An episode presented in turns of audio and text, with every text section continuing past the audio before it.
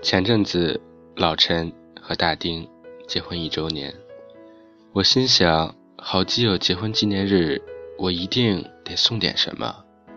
可我人又不在南京，怎么也赶不回去和他们见一面。思索良久，我决定建个微信群，给他们唱首歌。但我没有音准，应该走的调，我用跑的。于是。本该五分钟的歌，我花了三分钟就唱完了。老陈和大丁在一小时内没有给我任何回复，我就默认为没有发送出去，又唱了一遍。又是死寂一般沉默的十分钟，我默默地打了一行字，看来你们还是没有收到，我只好再唱一遍了。这时，老陈秒回：“千万别！”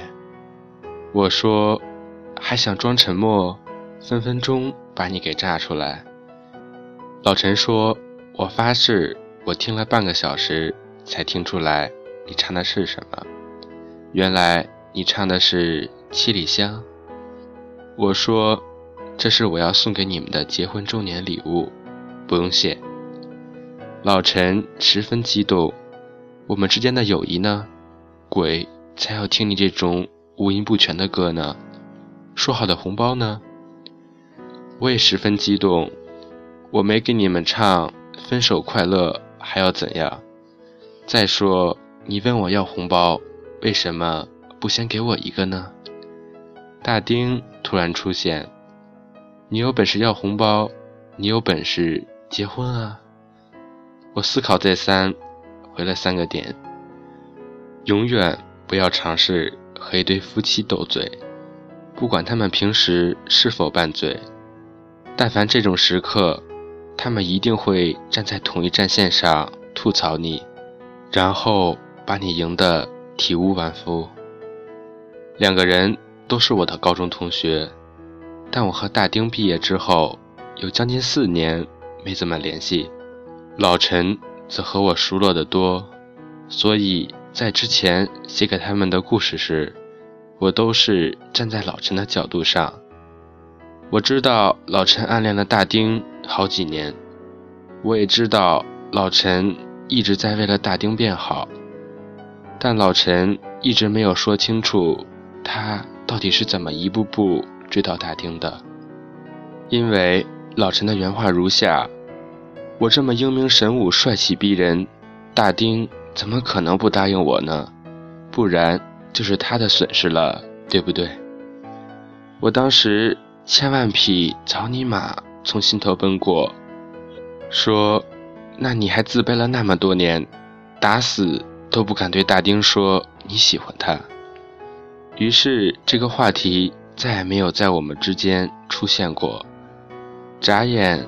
他俩都已结婚一年了，大丁正好也在。我觉得这个未解之谜是时候解开了，就问起大丁。大丁说，他大一之后就是单身，本来好好的一个人，过了好几年，突然冒出一个人，把自己的生活全部展现在面前，让他觉得又温暖又不知所措。我说。老陈可不是突然，他从二零零六年就喜欢你了，他这叫蓄谋已久。大丁说：“我这不是不知道吗？”之后几年后，他突然又出现在我的生命里时，我觉得世界还是挺奇妙的。但那时候更多的还是不知道是不是该接受一个人走进自己的生活里。